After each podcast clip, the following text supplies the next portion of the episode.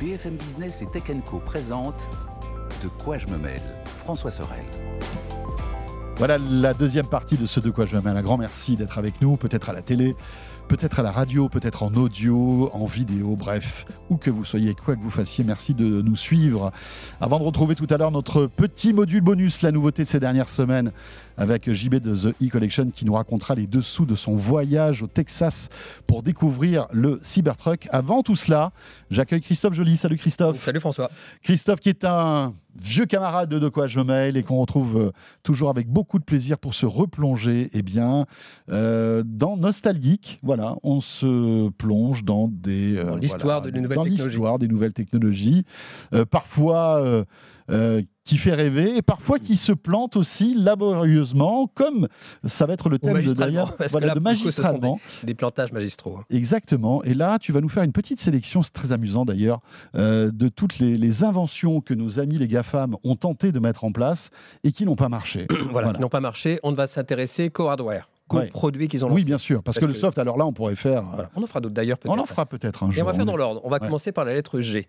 Donc G comme Google, et on va parler des Google Glass. Les Google Glass. Voilà. J'ai revu une vidéo dans laquelle tu l'avais testé avec Jérôme Colombin. C'est vrai. Elle était arrivée en France alors qu'elle ne devait pas être en France et vous l'aviez, vous l'aviez eu en oui, on est allé, je m'en souviens très bien, chez un développeur. C'est ça. Euh, qui l'ait testé, mais en catimini, en secret. On avait réussi à, faire, à, choper les lunettes, à faire une vidéo. Et vous étiez excités comme des puces. Hein, on était excités comme des puces. Ouais, ouais, ouais. Quand vous voyez de nouveaux produits. Donc on est en 2013 quand euh, ces Google Glass sont lancés. C'est le Google X Lab qui en est à l'origine. Ils y travaillent depuis 2011. Rien n'existe sur le marché à l'époque, évidemment, c'est un produit de laboratoire. En 2013, ils font appel à des volontaires pour tester les prototypes. Il fallait quand même acheter les lunettes 1500 dollars et Google ouvre au même moment une API pour développer des applis. En clair, c'était quoi ces lunettes? Vous aviez une petite caméra au niveau à, droite des lunettes qui permettait de filmer et de, prendre de faire des vidéos en live. Ensuite, vous pouviez commander les lunettes avec le petit, euh, la branche au niveau droit. Vous aviez un petit pad tactile et ça vous permettait de projeter un écran et d'avoir accès à peu près à tous les services Google. Vous aviez l'agenda, Google Maps évidemment, la météo, les messages, Google plantage Google assez magistral. vous avez accès à l'agenda, la reconnaissance vocale. C'était votre téléphone déporté au niveau des lunettes. Idée géniale. Idée géniale. Euh, concept euh, très séduisant. Très séduisant. L'audio se fait par conduction osseuse. Ça marchait assez bien. Donc le problème. Produit il y a 10 ans, hein, quand on y pense. Ça a 10 ans. Alors le problème, c'est que toi-même, tu le disais lors de cette vidéo dont je parlais, c'est que l'écran est trop intrusif. En fait, il, il te dérange. Ce ne mmh. sont pas des vraies lunettes, donc c'est quelque chose que tu poses sur ton nez. L'autonomie était assez faible. C'était une à deux heures. C'est quand même un, un frein, c'est important. Le pad marchait pas très bien. Le problème, c'était le respect de la vie privée. Beaucoup eh de bars ont interdit les Google Glass parce que ne voulant pas que les clients puissent être filmés à leur insu ou photographiés à leur insu. C'est tout à fait normal et qui sera toujours le problème en fait de ces qui restera le problème. Euh, c'est un gadget finalement, euh, au dire de tous ceux qui ont pu l'utiliser. Le bilan, c'est que euh, les Google Glass resteront au stade de prototype, faute d'application. En fait, les développeurs ne se sont pas emparés des Google Glass, probablement parce que trop cher, 1500 dollars quand même. Alors, toujours difficile d'avoir des chiffres quand les produits ne marchent pas, mais Google en aurait vendu 50 000 exemplaires. Il faut savoir qu'ils ont lancé ensuite une version pro. Ils ont, conservé mmh. une version pro qui s'appelait l'Enterprise Edition 2, vendue 1000 dollars, mais qui s'est arrêtée définitivement en mars dernier. Oui.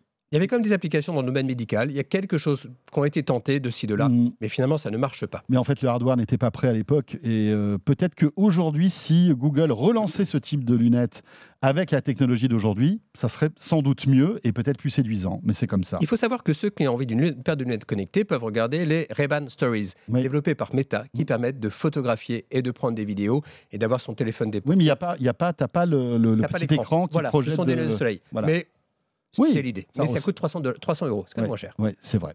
Euh, après le G, il y a le A. Et le A des GAFAM, c'est Apple. C'est Apple. Et là, on va parler du Newton. Je et on se dit, ouais, on se dit, bon, il n'y a pas eu beaucoup d'échecs chez Apple. Ben, il y en a Quelques-uns. Oui, il y a, le Cube aussi. Hein. Je te rappelle cet ordinateur qui n'a pas marché car de, de surchauffe et autres. Là, on est 93. 93.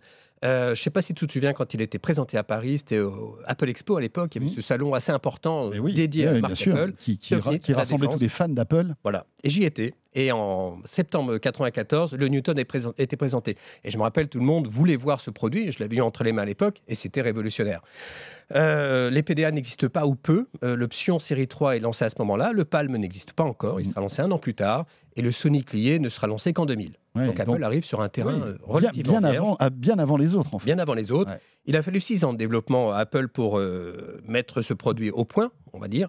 L'idée, c'était de proposer un ordinateur portable sous forme de tablette. C'est John Sculley, alors patron de Apple, qui veut laisser son empreinte dans, l'histoire d'Apple. Donc, il appelle Newton du nom original d'Apple, évidemment. On a eu 7 MessagePad, parce que c'est le vrai nom de, Newton, c'est MessagePad. Nous, on va parler de l'OMP, Original Message Pad. Il pèse 400 grammes. Il mesure 18 cm, 11 cm de large et un peu moins de 2 cm d'épaisseur. Écran monochrome, tout tactile, tout se pilote avec un stylet. Vous avez accès à l'agenda électronique, bloc-notes, euh, carnet d'adresses et Mhm. calculatrice. Vous pouviez envoyer un fax, vous saisissiez quelque chose et le fax arrivait. Alors à l'époque, on envoyait encore des fax. Le gros truc Donc il était connecté cet appareil. il était connecté dans un deuxième temps. Ouais, En fait, avec un modem, voilà, on l'a vu sur un les vidéos module. tout Voilà. à l'heure, on pouvait rajouter un, un gros modem un sur l'appareil. modèle que vous euh, clipsiez à, l'intérieur du pad. La grosse nouveauté, c'était la reconnaissance d'écriture. Ça vous permettait de d'écrire de façon manuscrite sur votre clavier et le logiciel reconnaissait les mots. Non pas les lettres, mais les mots. Donc il était vendu avec un catalogue, un dictionnaire de 10 000 mots, et il les reconnaissait. Et c'est là où ça ne marchait pas. Ça avait été développé par la société Paragraph, qui est une société russe. Et il faut savoir que ça s'est négocié au plus haut niveau de l'État russe pour autoriser les ingénieurs russes à travailler avec Apple. Avec Apple, qui était quand même, euh, voilà, de l'autre côté de la. Enfin, c'était l'ennemi, quoi. Bah, finalement. l'ennemi, c'était quand même euh, des- des- alors, les cas de guerre froide. À l'époque, on parlait de l'URSS, hein, c'était Mmh. pas la Russie. Mhm. Donc le problème, c'est le système de reconnaissance. C'était une très belle idée, mais ça ne marchait pas, ça ne marchait pas assez. Le temps d'apprentissage était trop long, euh, au point d'ailleurs, vous regarderez, de- d'être moqué dans un épisode des Simpsons. Voilà, que, que ceux qui ont la vidéo peuvent le voir. Euh, et l'autre problème, c'était son prix. Il était vendu 700 dollars. En France, il coûtait 5000 francs. Pour info, au même moment, un an plus tard, le Pine Pilot coûte 1700 francs. Ouais, qui était Voilà. beaucoup plus fin, qui était plus léger, etc. Il était plus léger. Et voilà. Euh, le Los Angeles Times dit Pour l'instant, le Newton est un jouet intéressant pour les queues technologies, les gens organisés de manière obsessionnelle et ceux qui ont de l'argent à déposer. Voilà. Ils en vendront 300 000. Et 98, euh, 98. Apple euh, jette l'éponge et arrête ce, Il le sort cet appareil. Il s'est vendu 1 600 000 Palm Pilot en 96, de 96 à 98. D'accord. Alors, Palm a disparu, Apple Mm. existe toujours. Oui, c'est ça. Mais ils ont posé les fondamentaux de la- oui, oui. Et puis c'était l'iPhone. l'ancêtre de l'iPad finalement. C'est ça. Hein, on est d'accord. iPad, iPhone. Euh, allez, on change, on s'arrête à la lettre F, F comme Facebook, et il y a un fail chez Facebook. Il s'agit du portal. Voilà, le portal, c'était un écran. on est, on est, euh, c'était hier, hein, le Bah, portal. c'était hier, hein. ça s'est arrêté en 2022, Ouais, donc il y a un an. C'était lancé en 2018. L'idée de cet objet, de cet écran, c'est de vous permettre de communiquer en visio uniquement euh, via Messenger ou WhatsApp. Vous posez ça dans votre salon, dans votre cuisine, et ça vous permettait de bah, communiquer facilement avec vos proches. C'était l'idée de, rendre la visio très facile. Mais vous ne pouviez pas envoyer de messages par écrit. Ça ne servait pas à ça. Ça sert vraiment à la visio prioritairement. C'était vendu entre 150 et 300 dollars en Europe, euh, euros en Europe. Ça intégrait Alexa. Alexa au lieu de Jarvis. Je suis très rappel de Jarvis, c'était le- L'assistant vocal L'assistant vocal de Facebook, qu'on n'a toujours pas vu d'ailleurs. Donc, ils ont intégré Alexa à la place. Euh, ça faisait concurrence au Google Home Hub et au Amazon Echo Show. Donc, ils arrivent déjà sur un terrain bien occupé. Là, la nouveauté, c'était la caméra qui permettait de filmer à 140 degrés, donc assez large, et qui zoomait automatiquement. Donc, Il vous pouviez vous détectait les déplacer. personnes et en fait suivait les personnes comme un ça. caméraman à l'intérieur de l'appareil. C'est ça. Ouais. Euh, vous pouviez désactiver la caméra. Et ça, c'est important dans le cadre du contexte, Mhm. dans le contexte de Cambridge Analytica. C'est la fuite Oui. de données de Facebook. et Bien c'est sûr. Un scandale important. Le problème, c'est que l'intégration d'Alexa n'est pas parfaite. Le problème, c'est que c'est limité. Vous ne pouviez pas regarder Netflix, c'était pas intégré en natif, donc il fallait aller sur le navigateur. Idem pour YouTube, pas de service vidéo à la demande. Dans, le, dans les faits, le nombre de services proposés n'est pas suffisant eu égard au prix. Et puis on, est, on, est, on était en 2018 quand c'est sorti. Dans un contexte compliqué, euh, Meta qui était attaqué de toutes parts, Facebook attaqué de toutes parts avec Cambridge Analytica. C'était vraiment la, la- la- la période où on doutait en fait du respect des données privées euh, chez Meta et ce- cet appareil était vu, vu comme un espion en fait dans la Arrivé maison.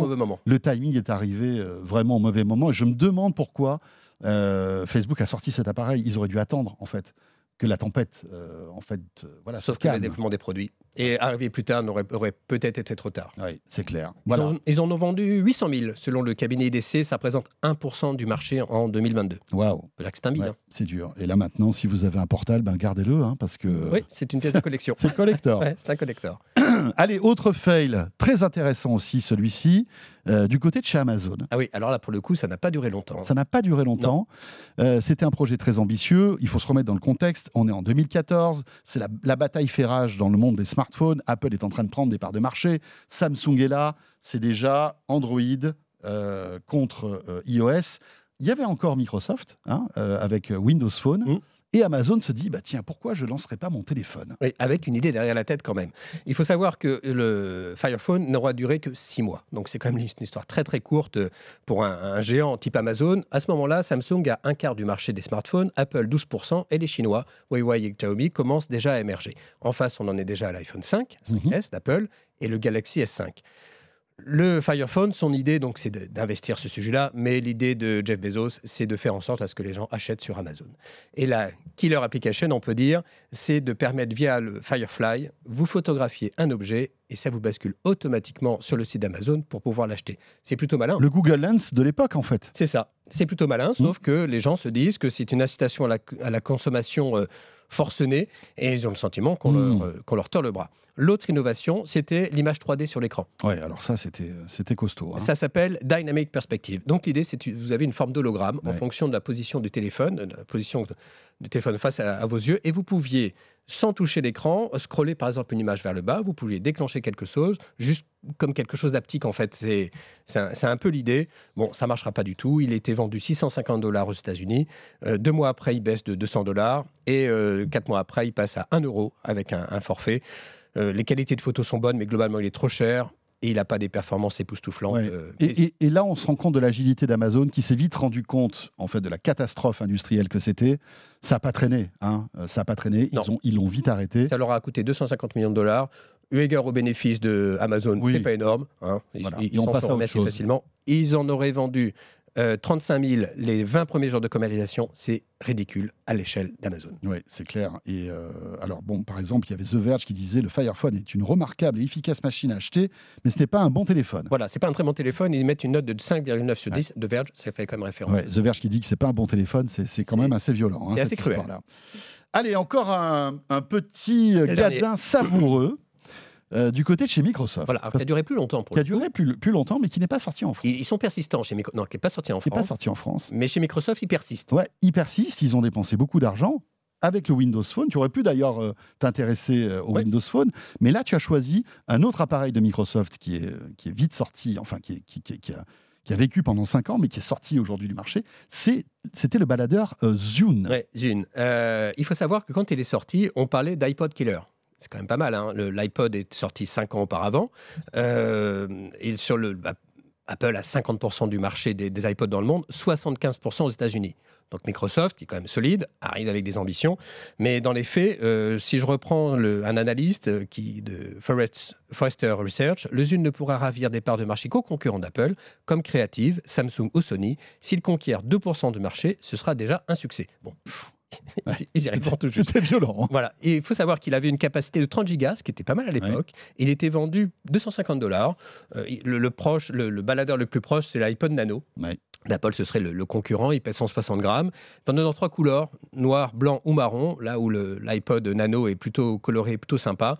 La nouveauté, c'est que vous pouviez partager des morceaux entre deux unes. C'était ça le, un protocole Wi-Fi. Par exemple, moi j'avais euh, une musique euh, qui, qui te plaisait, je Ouais. pouvais te la faire Voilà. transférer tu sur ton, sur ton, ton, Zune. ton Zune du mien et ça permettait de partager. C'était cool. Ouais, L'iPod c'était ne cool. faisait pas ça. Voilà, Bon, on va dire que c'est sympathique, mais le problème c'est que vous ne pouviez pas, tu pouvais pas télécharger de la musique euh, via le Wi-Fi. Il fallait connecter le Zune à ton ordi. Et voilà. Voilà. Et là, ça, et ça ça, aurait, été, ça aurait été mieux. Il avait la radio FM, bon, appli en plus. Les performances pour écouter la musique étaient saluées, c'était bien. Euh, les- L'interface était intuitive et colorée, donc on a dit ça fait, ça fait teneur FM. Une bonne interaction avec le logiciel Zune, le marketplace. Vous avez une fonction Wi-Fi donc pour échanger de la musique et des photos, plein d'accessoires, mais pas de Wi-Fi effectivement pour synchroniser son appareil. En 2011, le Zune ne figure même pas dans le top 5 des ventes de baladeurs aux États-Unis. Waouh. D'ailleurs, Et pour Microsoft, c'est quand même une sacrée claque parce qu'ils ils ont dû investir des, des millions et des millions dans la promo, dans le marketing de cet Et appareil. d'ailleurs, on n'a pas de chiffres. On ne sait pas combien ils en ont vendu en, en tout. Euh, ils sont arrivés en fait. Eux-mêmes ont fermé les yeux. Euh, Probablement. Ils sont arrivés un peu tard sur un marché qui commençait déjà à s'éroder, euh, sans proposition d'innovation suffisante Ouais, face à un ça. mastodonte qui s'était déjà bien installé. Et puis on était toujours encore dans cette bataille des DRM, je ne sais pas si vous vous souvenez, hein, mais les fichiers étaient protégés à l'époque. Le, le logiciel, l'iTunes en fait du Zune était une usine à gaz quand vous l'installiez sur votre machine, sur votre PC Windows. Enfin, c'était. euh. Il fallait beaucoup de volonté pour, euh, Ouais. pour franchir le pas. D'ailleurs, Euh, il n'est jamais sorti en France cet appareil. Non, il, est jamais- il sorti en Grande-Bretagne, Ouais. voilà, aux États-Unis en Grande-Bretagne, et la France ne l'aura jamais connu. C'est étonnant hein, quand même. hein. Il, il devait sentir que c'était pas Ah, gagné. ouais, c'était c'est mal, c'est mal parti. Et il faut savoir que l'iPhone a été présenté en janvier 2010, 2007. Ouais. Voilà. Et le, en fait, c'est l'iPhone qui a Ça été le fin de la récré, hein, Voilà, c'est qui clair. était là. Le début de la fin pour le Zune. Voilà, le Zune, qui euh, voilà, a une bonne place dans le musée des produits high-tech qui On n'ont pas peut-être un petit marché. musée des, des flops. euh, Ouais, oh, y encore. hein. Oui, il y en a Il y encore. en a encore. Il y en a encore beaucoup. La Nokia Engage. Voilà. Je voulais la mettre, mais c'était pas un GAFAM. Eh Voilà. non, Donc- mais, mais, mais franchement, ça aussi, c'était un mais on, parlera, je pense, des bits dans le domaine du jeu vidéo. Ouais. On fera quelque chose de dédié à ça. C'est aussi Voilà. pas mal. Et puis on fera aussi quelque chose sur les ce qui marche, parce qu'il y a plein de choses. Mais bien marchent. sûr, évidemment. Et globalement, dans Nostalgie, on parle de ce qui marche. Merci beaucoup, Christophe. Merci beaucoup à toi. Voilà, c'était Christophe Joly, spécialiste de la tech, journaliste. euh, et tu es le bienvenu. On te retrouve très très vite dans De quoi je me mêle. Avec plaisir. De quoi je me mêle qui est terminé si vous nous suivez euh, en audio, en vidéo, à la radio, à la télé, sur la chaîne euh, Tech Co, mais qui se poursuit avec le petit module bonus en audio exclusivement si vous êtes avec nous en podcast. Merci de nous suivre et à très bientôt en tout cas. De quoi je me mêle sur BFM Business et Tech Co.